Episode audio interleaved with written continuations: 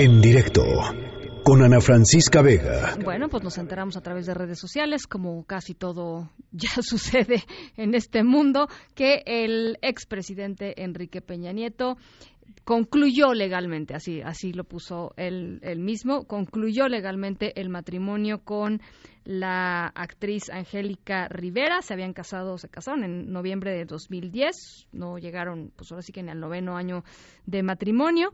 Y pues un montón de reflexiones, unas más frívolas que otras, unas más divertidas que otras en torno a esto, pero pues por eso queríamos platicar con alguien que le sabe en serio estos temas y que además este pues es divertido y nos cae re bien y es el periodista Beto Tavira, eh, autor de varios libros Las mujeres de Peña, Los Salinas, Así en los Pinos como en la Tierra, fundador y editor de la página Cuna de Grillos. Beto Tavira está en la línea de en directo. ¿Cómo estás, Beto?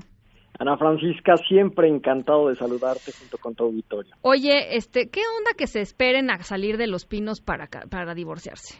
o sea, a ver, mira, te creo que este pues Salinas, ¿no? Todavía este, por supuesto López Portillo, ¿no? En esas épocas todavía la vida era distinta, pero ya ahorita de verdad, de verdad, de verdad, ¿tú crees que a alguien le hubiera importado que Angélica Rivera y Enrique Peña Nieto se hubieran divorciado mientras estaba eh, como presidente?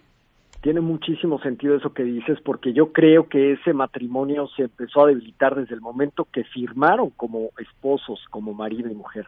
Desde entonces yo creo que ya las especulaciones sobre una separación evidentemente comenzaron a tomar vuelo Claro que se agudizaron en el asunto de el reportaje que hizo el equipo de investigaciones especiales de Aristegui Noticias con respecto a la Casa Blanca de Angélica Rivera y Peña Nieto, pero pues bueno, a partir de ahí pues se vino una avalancha de rumores, sospechas, trascendidos, incluso notas donde ya no dormían juntos, ya no vivían juntos, Enrique Peña Nieto por aquí, Angélica Rivera por allá, y desde luego pues claro, yo creo que que en este siglo XXI el divorcio ha dejado de tener un estigma, desde mi punto de vista, el cual debería permear en la política eh, no hasta que se concluya la, la, el mandato del presidente del Ejecutivo, del jefe del Ejecutivo. Lo puede hacer previamente sin tener algún costo. Vicente Fox llegó divorciado a la presidencia, nadie se ha divorciado durante su sexenio, pero al menos hay tres casos, como bien mencionas, el de José López Portillo, Carlos Salinas de Gortari, además del de Enrique Peña Nieto, que llegan al divorcio una vez que han cerrado la puerta de la residencia oficial de los.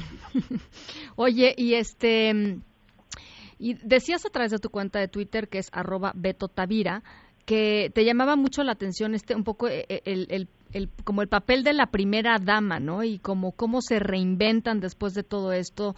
Este hemos visto a Enrique Peña Nieto, pues, este literalmente muy contento, ¿no? contento es poco. ¿No? Yo le veo la sonrisa de pies a cabeza. Anda muy contento. Eh, y Angélica Rivera, pues, escondida, ¿no? Está así como...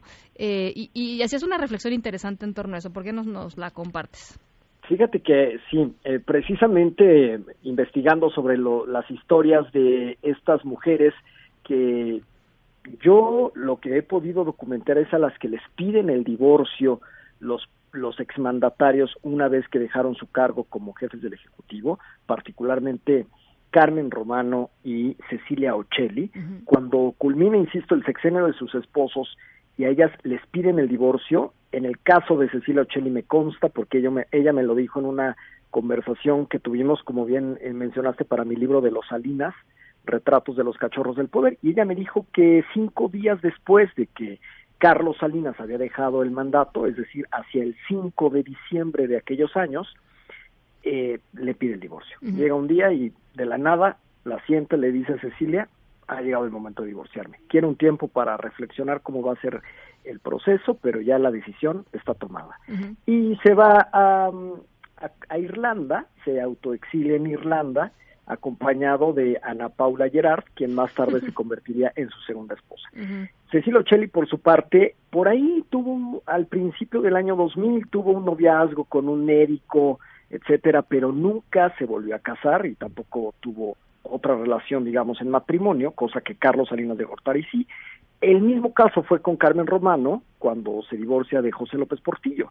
Ella, pues, eventualmente a lo mejor habrá tenido acompañantes, pero no se sabe nada oficial. Sin embargo, pues, para todos es conocido que López Portillo vuelve a contraer nupcias con, con la actriz Sasha Montenegro, con quien además pues vuelve a ser papá ya ya con algunos años encima. Ya mayor. Dicho lo anterior, ya dicho lo anterior, bueno, yo no sé si era papá o abuelo, pero el, el, asunto es de que vuelve a tener hijos. Y eh, dicho lo anterior, eh, me lleva a la reflexión sobre cómo eh, hay, yo no sé si algún consenso, estigma, contrato, miedo por el que las mujeres después de divorciarse de los presidentes de México no vuelven a entablar una relación amorosa o un matrimonio, eh, digamos, eh, públicamente. bueno, el matrimonio no, no se vuelve a entablar. Entonces, esta reflexión pues incluso me lleva a hablar sobre quizás algunas conductas machistas en torno a esto en una política como es México, que al final del día, bueno, también el, rechazo y el señalamiento social, pues puede llegar a tener algún alguna repercusión para que ellas decidan tener y la este y la visibilidad oye o sea la verdad no debe ser fácil este digamos a, ver si lo esposa de estos personajes o sea este complicado no también por, por llamarlo de alguna manera.